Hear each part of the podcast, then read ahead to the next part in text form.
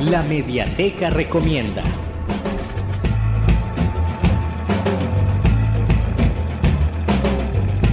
En la Mediateca Recomienda esta semana traigo el libro Los Condenados de la Pantalla. Este libro recoge una serie de ensayos de la videoartista y crítica Ito Stergir, publicados en la revista Eflux, en los que da forma a una crítica de la creación audiovisual en nuestras sociedades hipermediatizadas, en tanto la mente, las emociones y la creatividad tomaron el lugar del cuerpo como las herramientas claves para la producción de valor.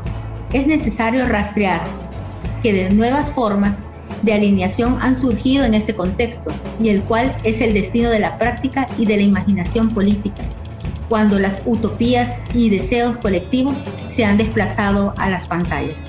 Este es el libro que traía para ustedes en esta sección La Mediateca Recomienda y lo pueden encontrar en el www .ccesv.org